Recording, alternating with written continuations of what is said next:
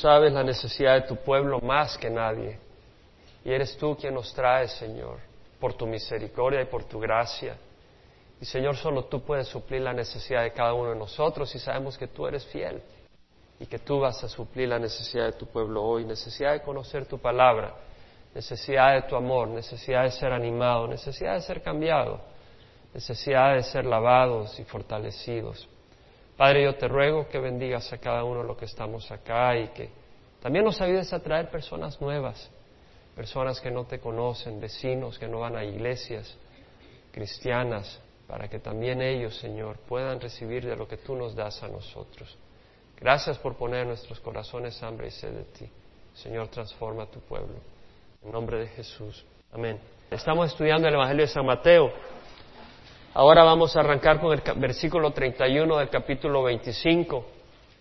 El Señor entró el domingo a Jerusalén eh, con aclamaciones de júbilo de Mesías y sabemos de que eso causó gran conflicto con los fariseos. Y el día siguiente, cuando sacó a los mercaderes del templo, causó mayor conflicto con los sacerdotes y los líderes. Y el martes fue un día de grandes confrontaciones entre Jesús y los sacerdotes, los principales sacerdotes, los líderes, los saduceos, los fariseos, los herodianos. Y el Señor culminó ese día en su interacción con todos ellos, exclamando el dolor, dice Marco, Mateo, y diciendo en su dolor, Jerusalén, Jerusalén, la que mata a los profetas y apedrea a los que le son enviados. ¿Cuántas veces quise unir a tus hijos? Como una gallina junta sus pollitos debajo de sus alas, pero no quisiste. Aquí vuestra casa os queda desierta y no me veréis más hasta que digas, bendito el que viene en nombre del Señor. Los apóstoles observaron la grandeza del templo y cuando el Señor se retiró hacia el monte de los olivos con los discípulos, hubo interacción entre Jesús y sus discípulos sobre los últimos días, porque Jesús les dijo que no iba a quedar piedra sobre piedra que no fuera destruida en el templo. Y en esa interacción el Señor profetizó de los últimos días y sobre su venida. Estudiamos el domingo pasado la importancia de estar velando y más que nunca hoy en día tenemos que estar velando. Más que nunca hoy en día necesitamos un esfuerzo muy grande para perseverar, porque la resistencia es mayor, y el enemigo sabe que el tiempo es corto. Necesitamos ser fieles. Y el Señor, después de dar la parábola de las diez vírgenes, exhortando a estar listos, y la parábola de los talentos, a usar nuestros recursos en una manera fiel que Dios nos ha dado, ponerlos al servicio de Dios, porque somos responsables ante Dios pasa a hablar del juicio que ocurre cuando Él viene, no en, el arrebatamiento, porque en el arrebatamiento Jesús viene por su iglesia y ahí no hay un juicio de las naciones, sino que Él viene por nosotros y nos encontramos con el Señor en el aire. Y estamos siete años con el Señor, pero luego venimos con el Señor y se establece la, la batalla de Argamedón y donde el Señor destruye a sus enemigos que están en la batalla, eh, reunidos contra Él, porque Satanás sale a engañar a las naciones y, se reúnen contra el Señor.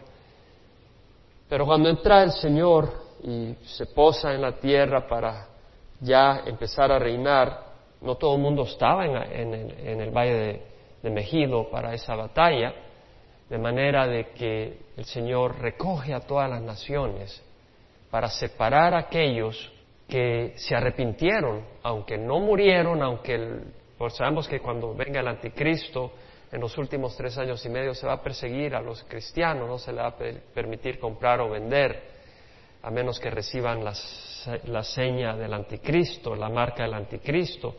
Pero el que recibe la marca del anticristo eh, se condena, no, no puede ser salvo ya más entonces vemos de que el Señor viene y separa a unos de otros, separa a aquellos que se arrepintieron y arriesgaron sus vidas. Muchos habrán muerto, pero ya estarán en la presencia del Señor. pero eh, los que no han muerto todavía estarán ahí y el Señor los recoge, separa a aquellos que fueron fieles, que se arrepintieron de aquellos que no se arrepintieron y, y recibieron la señal del anticristo. Y de esto habla el Señor acá. En el versículo 31 dice, cuando el Hijo del Hombre venga en su gloria y todos los ángeles con él, entonces se sentará en el trono de su gloria y serán reunidas delante de él todas las naciones y separará a unos de otros, como el pastor separa las ovejas de los cabritos y pondrá las ovejas a su derecha y los cabritos a su izquierda. Entonces el rey dirá a los de su derecha, venid benditos de mi Padre, heredad del reino preparado para vosotros desde la fundación del mundo. Porque tuve hambre y me diste de comer, tuve sed y me diste de beber, fui forastero y me recibisteis estaba desnudo y me vestisteis, enfermo y me visitasteis, en la cárcel y viniste a mí. Entonces los justos le responderán diciendo, Señor, ¿cuándo te vimos hambriento y te dimos de comer o sediento y te dimos de beber? ¿Y cuándo te vimos como forastero y te recibimos o desnudo y te vestimos? ¿Y cuándo te vimos enfermo o en la cárcel y vinimos a ti? Respondiendo el rey les dirá, en verdad os digo que en cuanto lo hiciste a uno de estos hermanos míos, aun a los más pequeños, a mí lo hiciste. Entonces dirá también a los de su izquierda, apartados de mí, malditos al fuego eterno que ha sido preparado para el diablo y sus ángeles, porque tuve hambre y no me diste de comer, tuve sed y no me diste de beber, fui forastero y no me recibisteis estaba desnudo y no me vestisteis, enfermo y en la cárcel y no me visitasteis. Entonces ellos también responderán diciendo, Señor, ¿cuándo te vimos hambriento o sediento o como forastero o desnudo o enfermo o en la cárcel y no te servimos? Él entonces le responderá diciendo, en verdad os digo que en cuanto no lo hicisteis a uno de los más pequeños de estos, tampoco a mí lo hicisteis. Y estos irán al castigo eterno, pero los justos a la vida eterna. Tremendas palabras del Señor. Jesús dijo, cielos y tierra pasarán, mas mis palabras no pasarán. Y en este texto lo que vemos es que Jesús dice, cuando el Hijo del Hombre venga en su gloria y sus ángeles con él y se siente en el trono de su gloria, cuando el Hijo del Hombre venga, no dice si el Hijo del Hombre viene, si tal vez yo llego a venir, el Señor está diciendo acá que Él va a venir y lo ha dicho vez tras vez, sobre todo en este lenguaje profético del capítulo 25 y del capítulo 24. Cuando el Hijo del Hombre venga. Y la tendencia humana es ignorar aquellas cosas que le incomodan. Es ignorar aquellas cosas que requieren un esfuerzo que le molesta a uno. Postergamos, dejamos las obligaciones para más tarde, a última hora. Cuando estamos en la escuela, yo recuerdo, salíamos el viernes al fin de semana y las tareas hacerlas el domingo en la noche. Al último minuto, porque era lo menos que uno quería hacer. Si había que estudiar para un examen, el día anterior, porque no estudiaba durante la semana. Si había que preparar la declaración de impuestos, abril 14, ¿verdad? El día antes, a medianoche. Dejamos todo para lo último. Pero en las cosas de Dios nosotros no podemos burlarnos. No se trata de, de de repente yo voy a estar listo cuando Él venga, pero para mientras yo voy a vivir mi vida.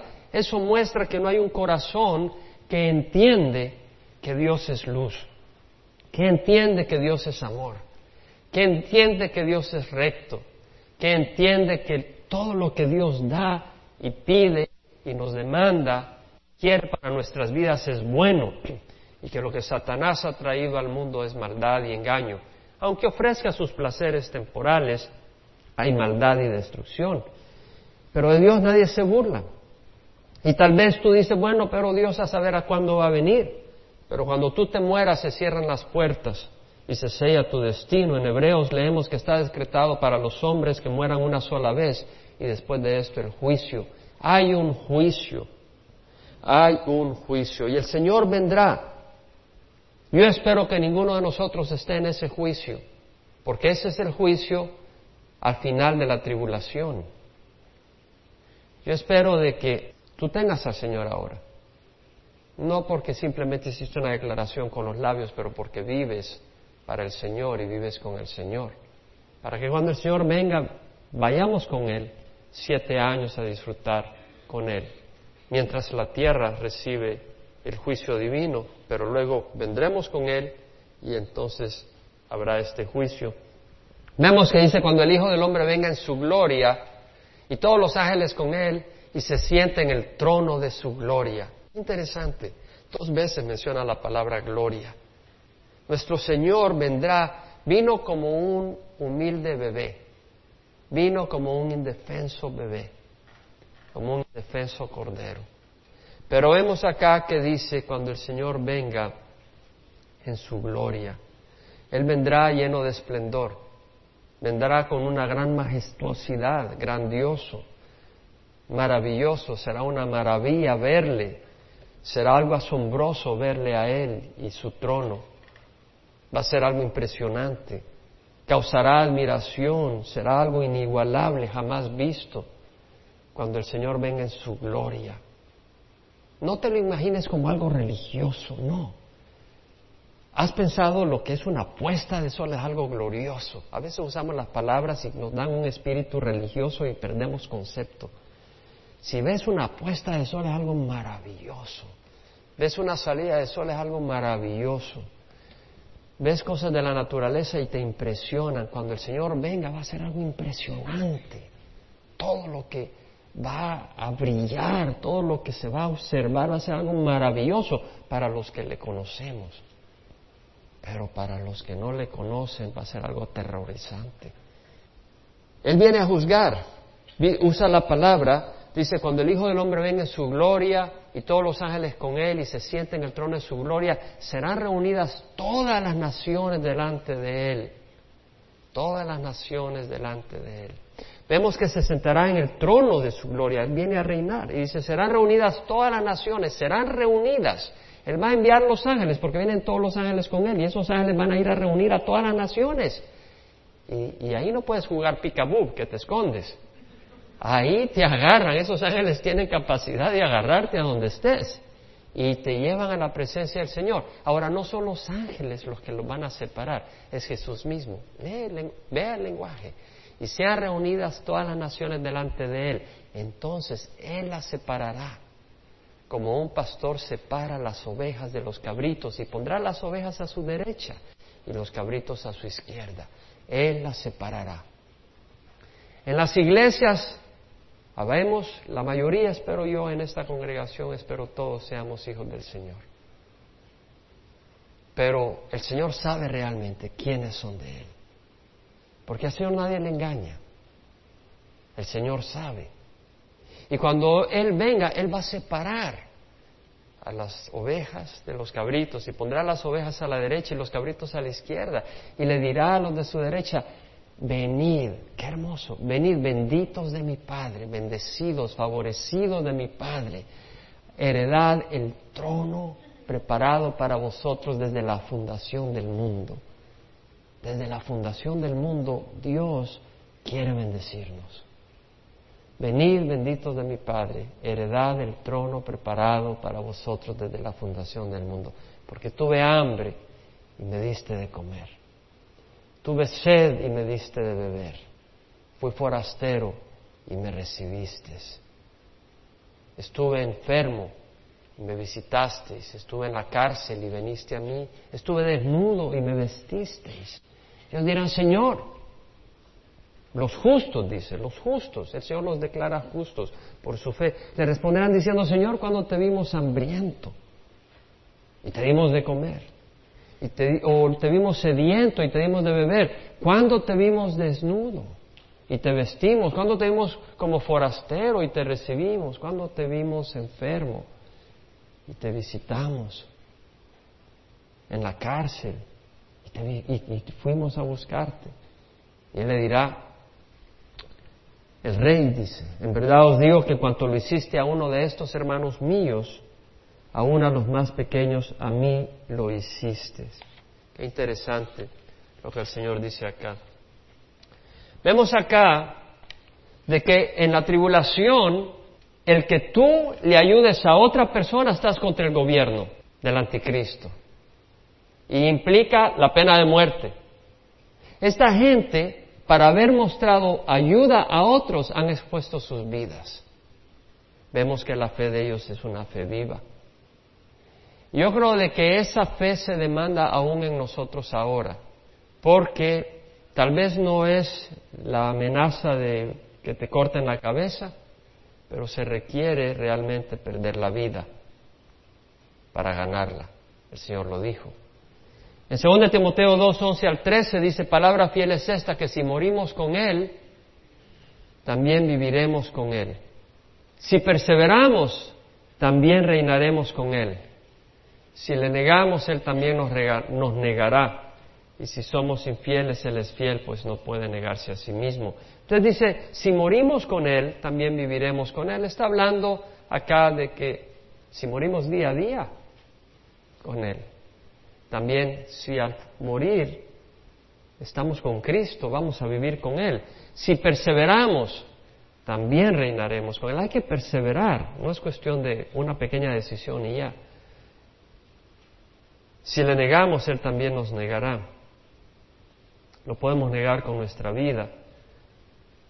En 1 Juan 3:16 dice que en esto conocemos el amor, que Él puso su vida por nosotros.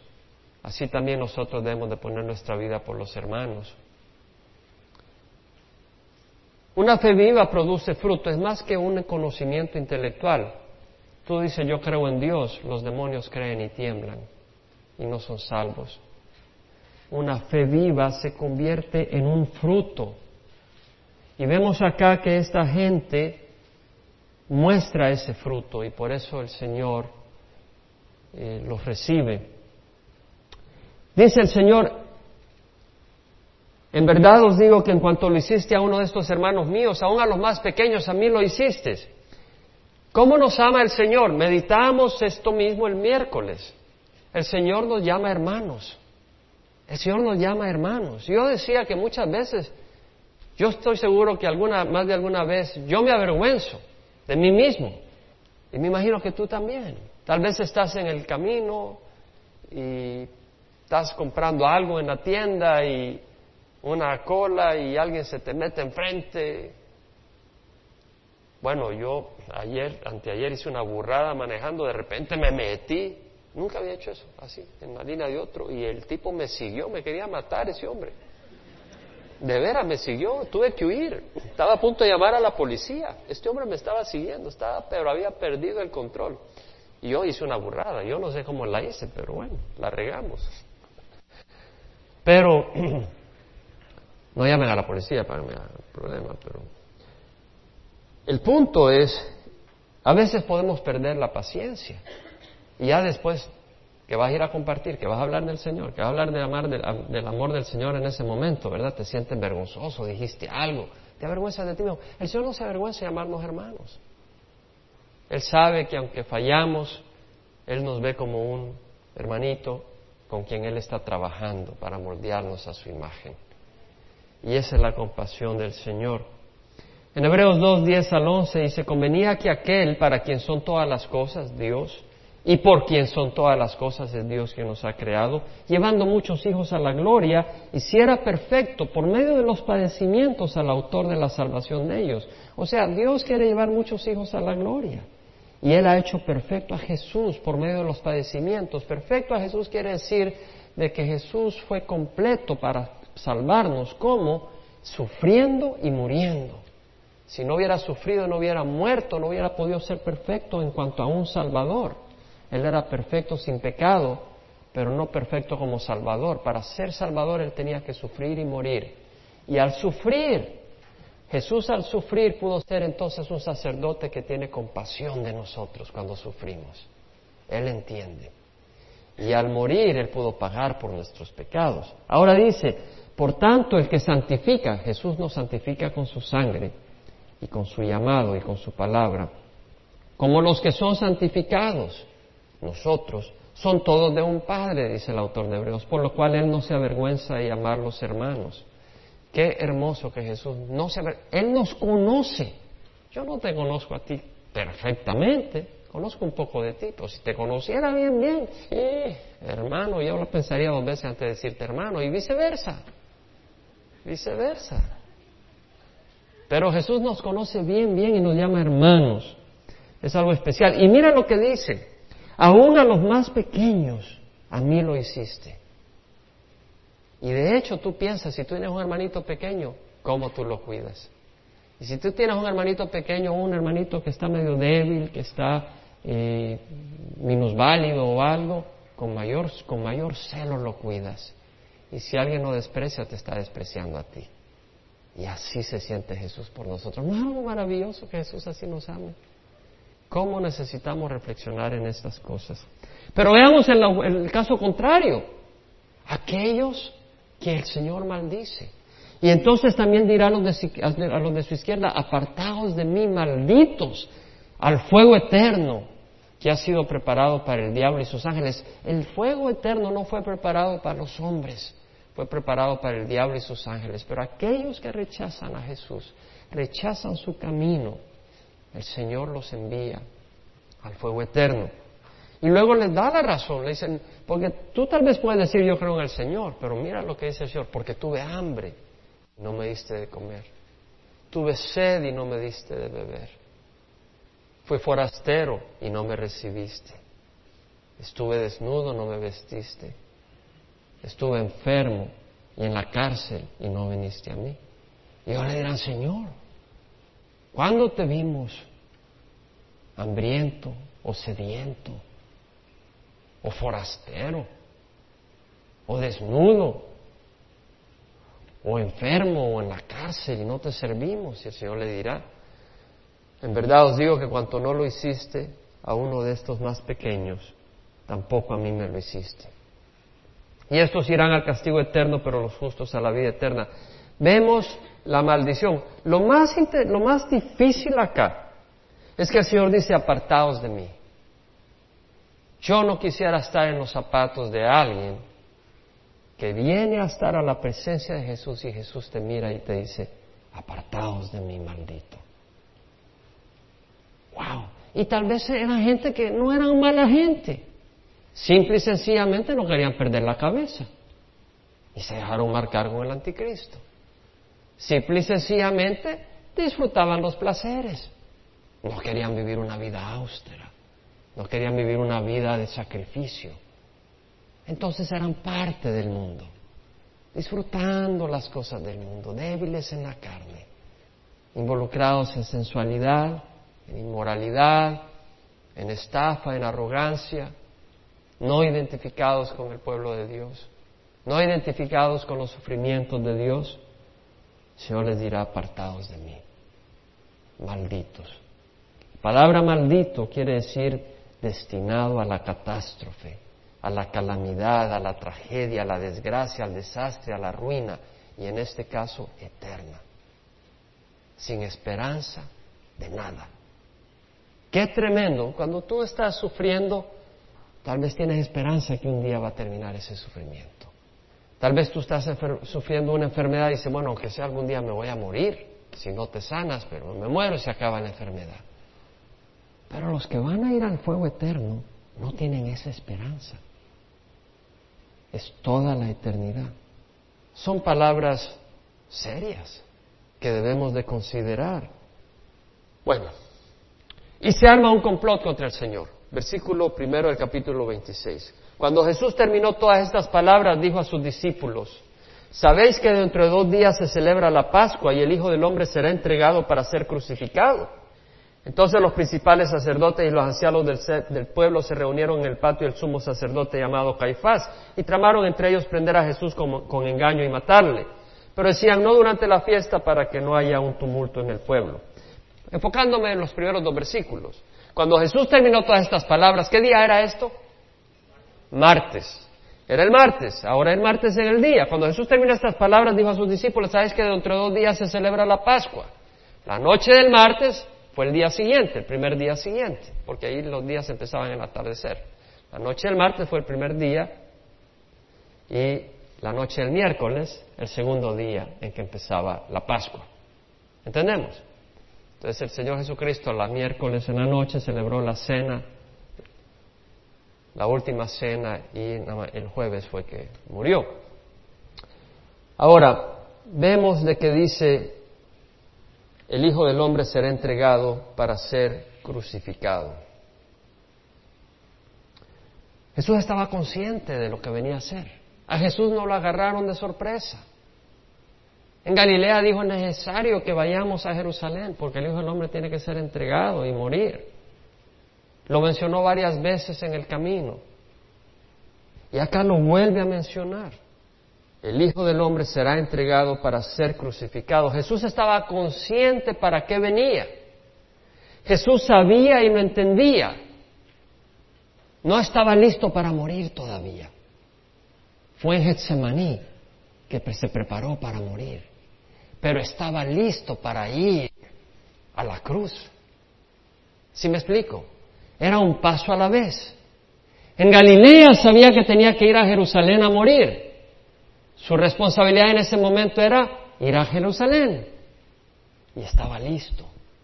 Y cuando llegó a Jerusalén, estaba listo cada día para lo que tenía que hacer, para el conflicto con los fariseos, para el conflicto con los... ¿Cómo? Estaba en comunicación con su Padre todos los días. Y cada día le daba el Señor fuerza para lo que tenía que hacer ese día. Tú no puedes esperar fuerza para mañana. Dios te promete fuerzas para el día de hoy.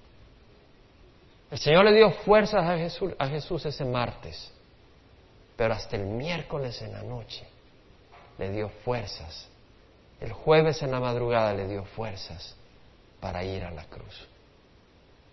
Por eso estuvo orando en Getsemaní, clamando, y vamos a estudiar eso pronto. Pero vemos acá que Jesús siempre hacía lo que tenía que hacer, un día a la vez, y estaba fiel al Señor, y sabía para qué había venido. ¿Y sabes qué? Todos nosotros tenemos un propósito acá. Y ese propósito, mis hermanos, no es hacer de esta vida nuestro paraíso, es servir al Señor y servir a los demás. Ese es el propósito por el cual nos tiene ahora acá el Señor. Y un día vamos a gozar en su presencia como un hijo goza con su padre, en su mansión, disfrutando amor y protección. Ahora tenemos su protección, pero nuestro propósito es dar la vida por los demás. El amor de Cristo nos apremia, dijo Pablo, habiendo llegado a esta conclusión, que uno murió por todos, por consiguiente todos murieron. Y por todos murió para que los que vivan no vivan para sí, sino para aquel que murió y resucitó por ellos. Nuestro llamado es vivir para los demás. Y tenemos que vivir día a día nuestro llamado para poder estar fuerte cuando nos toque dar el sacrificio máximo. Y yo no sé cuál es el sacrificio máximo que te toque dar, pero hay que estar preparado. Pablo dijo, tomar la armadura de Dios para que podáis resistir en el día malo y habiéndolo hecho todo, estar firmes. Tenemos que estar equipados día a día, porque el Señor cada día nos va a pedir más, nos va a fortalecer más nos va a transformar más y nos va a pedir más. Jesús aprendió obediencia, no en el sentido que era desobediente, sino que cada día tuvo que experimentar una obediencia mayor y un esfuerzo mayor. Y fue aprendiendo y aprendiendo lo que significaba, hasta que llegó a aprender la obediencia máxima, derramar su sangre como lo derramó. Y nosotros vamos aprendiendo obediencia a Dios. El Señor nos pone situaciones donde tenemos que ser obedientes y nos cuesta. Y aprendemos, obedecemos. Ya aprendimos a obedecer en este nivel de dificultad. Y luego viene y nos pone un nivel de dificultad más grande. Y no sabemos cuál es el nivel de dificultad máximo que nos pida. Puede ser la muerte. O puede ser una vida muy difícil, pero donde Él es glorificado. Jesús dijo, si alguno desea venir en pos de mí, niéguese a sí mismo, tome su cruz cada día y sígame. Porque el que quiera salvar su vida la perderá, pero el que la pierda por mí la ganará. Este mensaje no es popular. Este mensaje yo no lo puedo predicar en muchas iglesias. Lo puedo predicar, pero estarían vacías las sillas. Yo no sé cuántos de acá digan, está bien, pastor, siga predicando. Pero este mensaje no es popular. La palabra del Señor no está establecida para que nosotros vivamos una vida caprichosa y egocéntrica. La palabra del Señor está, fue dada para transformarnos a la imagen de Jesucristo. Y un siervo no es mayor que su Señor. Dice que tramaron el versículo 3 al 5, los principales sacerdotes y los ancianos del pueblo se reunieron en el patio del sumo sacerdote llamado Caifás y tramaron entre ellos prender a Jesús con engaño y matarle. Pero decían, no durante la fiesta para que no haya un tumulto en el pueblo. Yo creo que eso no ocurrió cuando eh, Mateo habla de que faltaban dos días para la Pascua, está hablando porque se, cerró todo este, toda esta conversación, toda esta interacción entre Jesús y los apóstoles el día martes. Se cierra todo esto.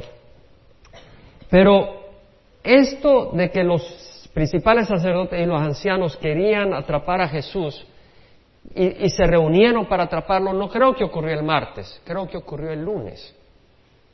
Y la razón es porque dice, tramaron prender a Jesús con engaño. El texto permite que haya ocurrido el lunes, yo estoy convencido que ocurrió el lunes, porque trataron de atrapar a Jesús con engaño. ¿Cómo? ¿Es lícito dar impuesto al César? hicieron preguntas engañosas, eso fue el lunes, perdón, el martes.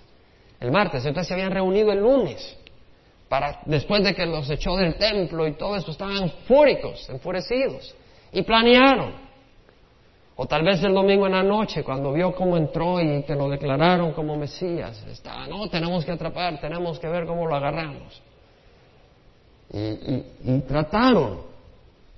Ahora, lo que es interesante, si tú vas a Lucas 22, de hecho, un argumento adicional que me permite para confirmar de que probablemente fue el lunes es si vas a Lucas 19, ah, versículo 47, después de que echan los mercaderes del templo el lunes.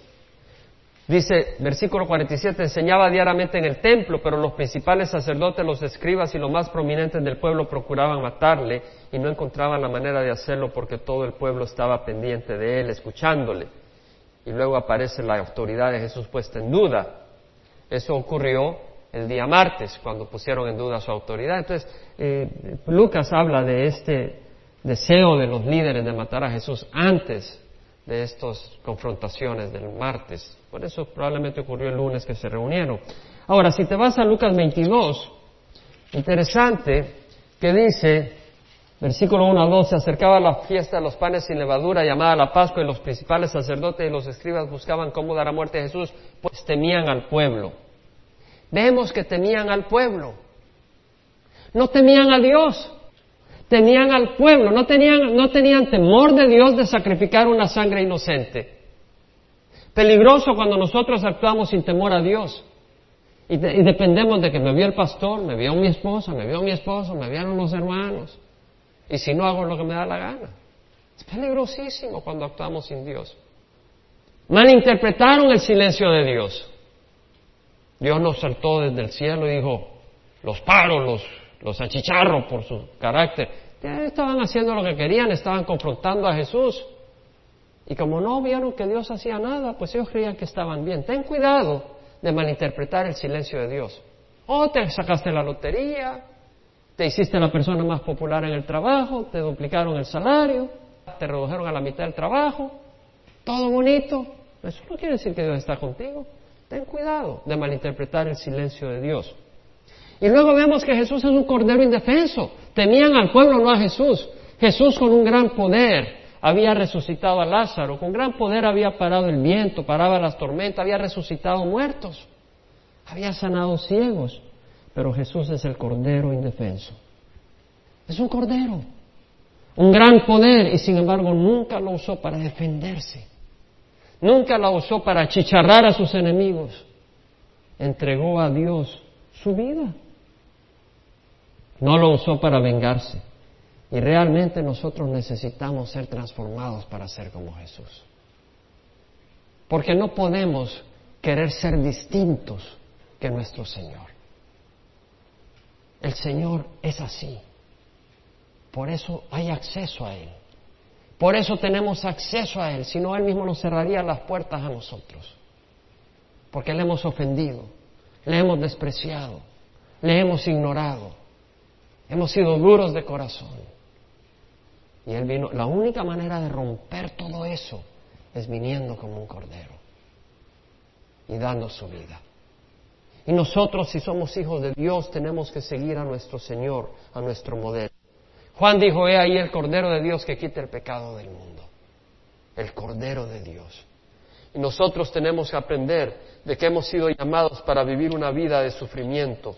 Hermano, esto no es popular, I'm sorry, pero el Señor nos llama a vivir una vida de sufrimiento. Primera de Pedro 2.20 dice, ¿qué mérito hay si cuando pecáis y sois tratados con severidad lo soportáis con paciencia?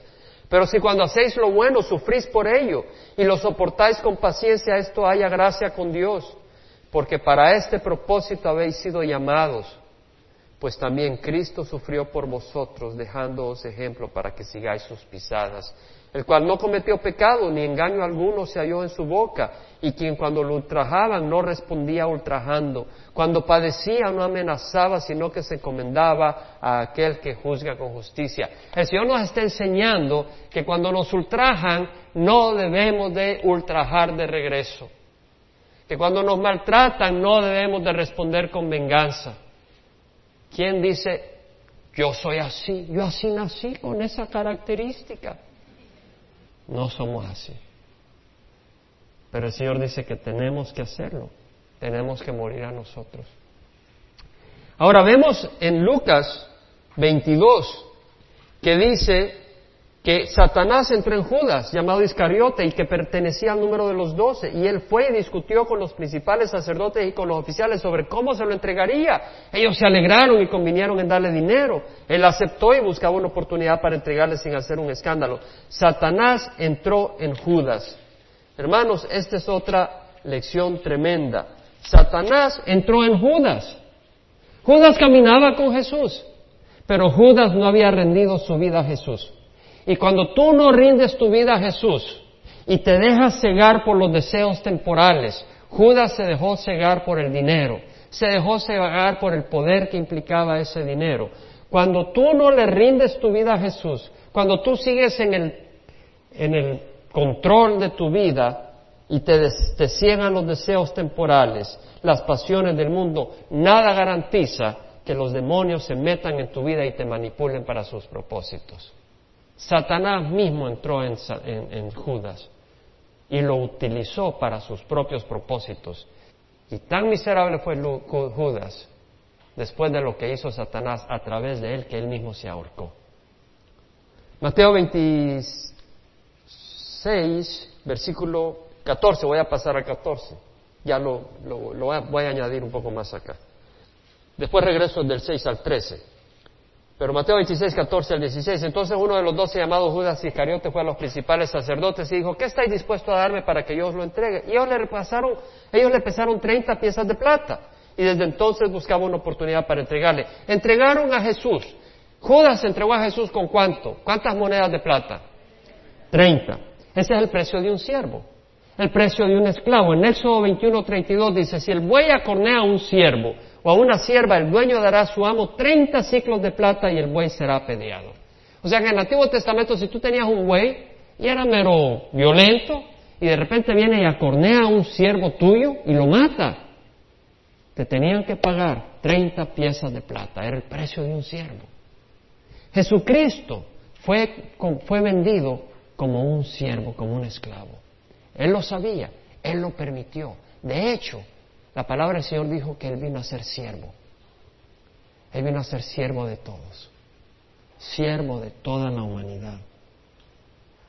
Estaba escrito en Zacarías 11, 12 al 13, Zacarías escribió, pesaron como mi salario 30 piezas de plata. Entonces el Señor me dijo, arrójalo al alfarero, ese magnífico precio con que me valoraron. Tomé pues las 30 piezas de plata y las arrojé al alfarero en la casa del Señor. Sabemos que en la casa del Señor Judas, cuando vio que a Jesús lo habían condenado, lo habían agarrado y todo había salido, que lo iban a matar, él sintió remordimiento, agarró el dinero y se lo tiró en el templo a los sacerdotes y ellos usaron ese dinero para comprar el terreno del alfarero. Estaba escrito, estaba escrito que Jesús iba a venir a ser siervo. Y vemos la humildad de Jesús. Filipenses 2.13 dice, nada hagáis por egoísmo o por vanagloria, sino que con actitud humilde.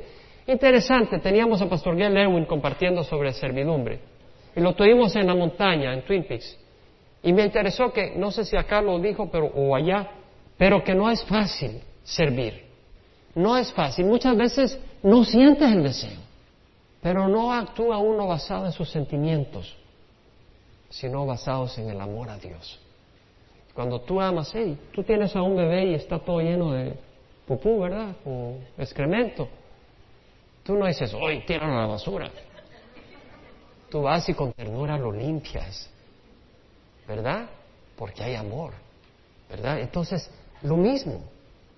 Nada hagáis por egoísmo, por vanagloria, sino que con actitud humilde cada uno de vosotros considere al otro como más importante que a sí mismo, no buscando cada quien sus propios intereses, sino los intereses de los demás. Y luego vemos acá, Mateo inserta una sección que ocurre cronológicamente antes, versículos 6 al 13. Hallándose Jesús en Betania, en casa de Simón el leproso, se le acercó una mujer con un frasco de alabastro de perfume muy costoso, y lo derramó sobre su cabeza cuando estaba sentado a la mesa. Pero al ver esto los discípulos se indignaron y decían, ¿para qué este desperdicio? Porque este perfume podía haberse vendido a gran precio y el dinero habérselo dado a los pobres.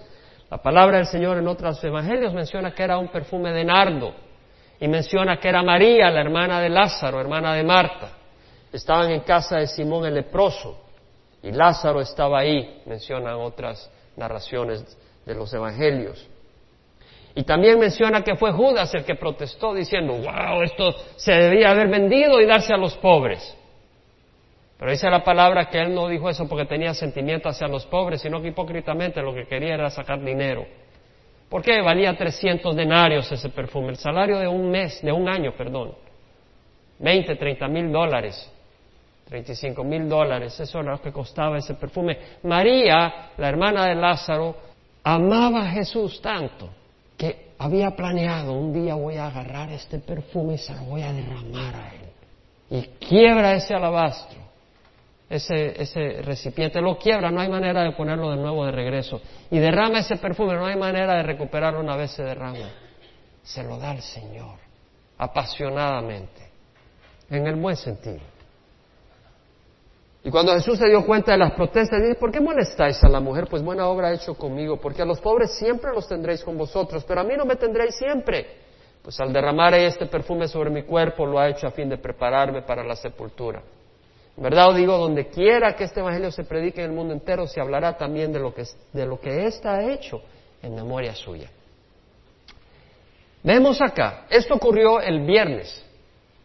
Esto no ocurrió el martes, antes de la Pascua, sino el viernes antes del domingo de, de Ramos, del domingo que entrara Jesús. ¿Cómo sé eso? Porque en Juan capítulo 12 habla que seis días antes de la Pascua ocurrió este evento. Entonces eso tuvo que haber sido el viernes en la noche, antes del domingo de Ramos. Acá quiero, ya hemos cubierto este pasaje porque lo cubrimos hace unos días no voy a entrar en más detalle, pero sí voy a mencionar algo. Acá hay una lección que quiero traer para nuestro corazón. La devoción a Jesús es más importante que las obras de caridad. Nuestra devoción a Jesús es más importante que lo que tú haces por Jesús. Es tu devoción a Él, no lo que tú haces en nombre de Jesús o las obras que... Habrán muchos pobres y hay personas que están dedicadas y dedican sus vidas a servir a otros. Gloria a Dios. Pero no, no tienen amor a Jesús, no tienen pasión por Jesús. En 2 Corintios 11, 2 al 4, ve ahí. Pablo dice, celoso estoy de vosotros con celo de Dios. Lo que está diciendo Pablo es, tengo celo de ti. Como un marido tiene un celo de su esposa, un novio de su novia, si la novia empieza a voltear a ver a otros muchachos. Siente celos, ¿verdad? Si un novio ve a su novia que de repente empezó a voltear a ver a, a sus amigos, esos, ¿qué pasó acá? No te gustó. Ay, ese celo. Y Pablo dice, estoy celoso de ustedes. No porque quería que tuvieran atención hacia Pablo, pero atención hacia Jesús. Y la atención de la iglesia en Corintio estaba desviándose del Jesús que Pablo le predicó a un Jesús un poco distinto. Dice, ese no es el Jesús que yo les prediqué. Yo tengo celo. Dice, estoy celoso de vosotros con celo de Dios. O sea, no es un celo malvado ni, desconfianza, es un celo que viene de Dios. Pues os desposee a un esposo para presentaros como virgen pura a Cristo. Está diciendo, ustedes como iglesia Quiero que sean como una virgen pura, como una virgen, es decir, sin mancha de otro hombre en sus vidas. Quiero que el único hombre, la única pasión de ustedes sea Jesús. Pero temo, dice, que así como la serpiente con su astucia engañó a Eva, vuestras mentes sean desviadas de la sencillez y pureza de la devoción a Cristo. Pablo decía, mi pasión es que ustedes tengan devoción a una sola persona, a Jesús. Por eso yo tengo gran celo cuando la gente desvía la atención a Jesús y la pone en María, y la pone en el Papa, y la pone en la Iglesia Católica, y la pone en sistemas, o la pone en Calvary Chapel.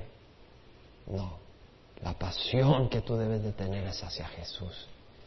Cuando yo veo a alguien de ustedes que tiene una pasión por Jesús, yo me siento tan bendecido.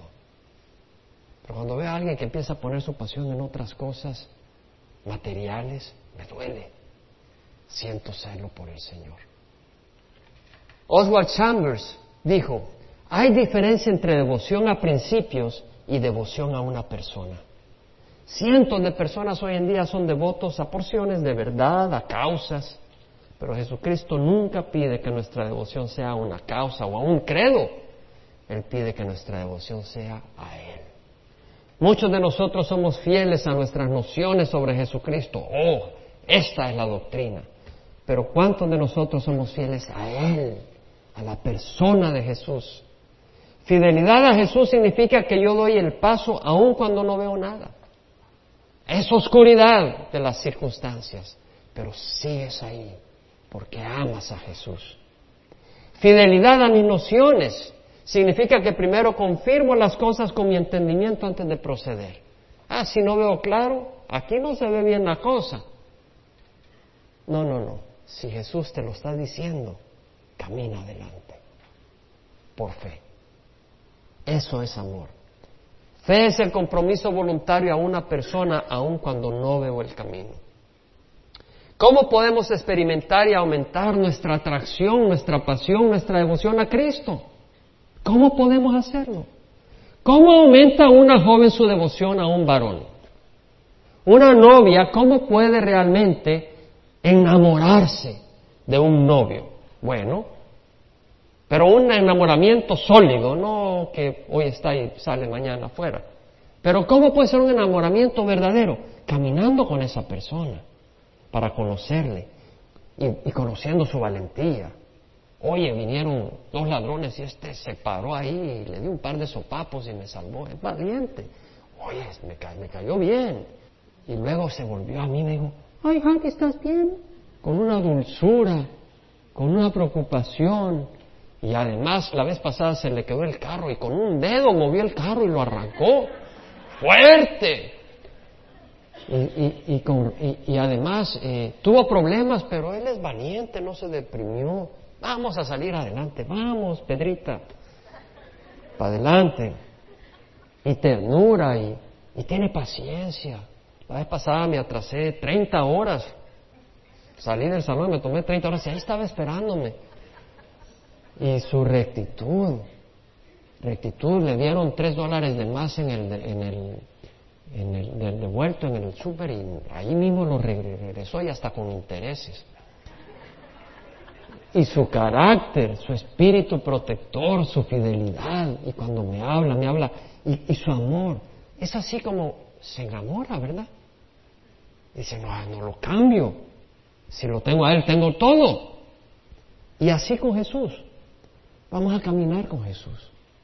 Vamos a conocerle. Vamos a verle. ¿Cómo se enamoró Pedro de Jesús? Estaba en el mar de Galilea, el Señor se paró en la barca y empezó a, compartir. Se sentó en la barca y empezó a compartir, o se paró, ya ni recuerdo. Pero al final le dijo Pedro, vamos más allá, echa la, la, la net. Pero si toda la noche hemos tratado de pescar y ni un chimbón lo arrancamos. Pero porque tú me lo dices, lo haré. Y sacó eso lleno de peces. ¡Wow! Empezó a ver el poder de Dios y vio cómo sanó a su suegra. Yo no sé si ahí se alegró mucho Pedro, pero dice que se alegró. Cuando lo oyó defenderlos, cuando los fariseos se quejaban porque no se lavaban las manos antes de comer, y cómo los protegió. Y cuando, posteriormente, cuando lo negó, y el Señor lo voltea a ver, y se echa a llorar Pedro porque lo vio con ojos de ternura, y cómo lo restauró. Pedro se enamoró de Jesús, dio su vida. Yo espero que nosotros hagamos las cosas por amor y no por obligación. No funciona. Es horrible hacer las cosas por obligación. De hecho, yo crecí bastante rebelde y hago las cosas por convicción, porque si no, no las hago. Yo a Jesús lo amo y por eso hago lo que hago, porque si no, no lo hago. Yo no sé cómo tú puedes hacer las cosas si no amas a Jesús. No tiene sentido. Se vuelve algo seco, se vuelve algo árido y tarde o temprano te vas a salir del camino. Pero yo te invito a que conozcas a Jesús. Cuando nos reunamos, oramos y alabemos, no solo expresemos nuestras necesidades, declaremos quién es Jesús, sus obras, su grandeza, su sacrificio. Demos testimonio de lo que ha hecho en nuestras vidas. Reconozcamos sus atributos. Démosle gracia para que nos enamoremos todos de ese Jesús. Convivamos unos con otros, porque Jesús se manifiesta a través de otros. Experimentemos el amor de Jesús a través de otros. Jesús tiene sus manos, ¿no? Son de hermanos que están acá, son de hermanas que están acá experimentemos a Jesús en nuestra congregación. Seamos canales de Jesús en nuestra congregación para que podamos enamorarnos de Jesús y desear conocer más de Él y servirle. El salmista dijo, los cielos proclaman la gloria de Dios. Él observaba. Cuando ves un animalito, declara la gloria de Dios. El salmista dijo, tú formaste mis entrañas, me hiciste en el seno de mi madre, te alabaré porque asombrosa y maravillosamente he sido hecho. Dale gracias a Dios porque te ha dado ojos, puedes expresarte, puedes oír una melodía. Yo dije al Señor, dijo el salmista, tú eres mi Señor, ningún bien tengo fuera de ti, en tu presencia hay plenitud de gozo, que haya gozo en medio de nosotros. A veces venimos serios, está bien, pero que no sigamos serios, que cuando estemos acá salgamos gozosos. Está bien, ven como vienes, ven, ven como vengas, tal como estás. Si se te atravesaron tres gatos en el camino y todos eran negros y vienes todos cabizbajo, ven cabizbajo, no vengas de hipócrita así. Todo bien, hermano. A veces pregunto, ¿cómo vas? Todo bien. Y mentira, todo, todo golpeado, medio deprimido. Está bien, no te preocupes, aquí te echamos almidón. Nos ponemos todos juntos a gozarnos en el Señor. Que les percibamos el amor de Dios. Porque no vamos a hacer las cosas por obligación. El salmista dijo, como el siervo anhela las corrientes de agua, así suspira por ti, oh Dios, el alma mía. El propósito de nuestras vidas es Jesús. Él es maravilloso. Cierra los ojos. He mencionado que voy a hacer siempre una invitación, espero me acuerde, para recibir a Cristo, haya o no haya gente nueva. Yo espero que siempre haya gente nueva, que busquemos y traigamos, solo Dios lo puede hacer. Pero voy a hacer la invitación de todas maneras. Dios quiere que vengamos a Él, quiere que le conozcamos. Si tú te has alejado del Señor, o si tú has andado lejos de Dios o no tienes una relación con Cristo, hoy sella tu relación con Cristo. Hoy recibe a Jesucristo en tu corazón. Es muy sencillo, pero demanda un corazón sincero. Dile, Señor, perdóname. Señor, yo reconozco lo que hiciste en la cruz como un sacrificio suficiente por mis pecados. Señor, hoy te doy mi vida. Sé que no vienes a robarme la vida, sino a bendecirme. Sé que no vienes a destruirme, sino a honrarme como un hijo tuyo, como un hermano tuyo. Y Señor, te doy mi vida para seguirte y para obedecerte. Perdona mis pecados. Si ese es tu deseo, ora ahí donde estás y di, Señor, hoy te recibo. lávame y sáname. Heme aquí, soy tu hijo, soy tu hija. Y el Señor honra tu oración.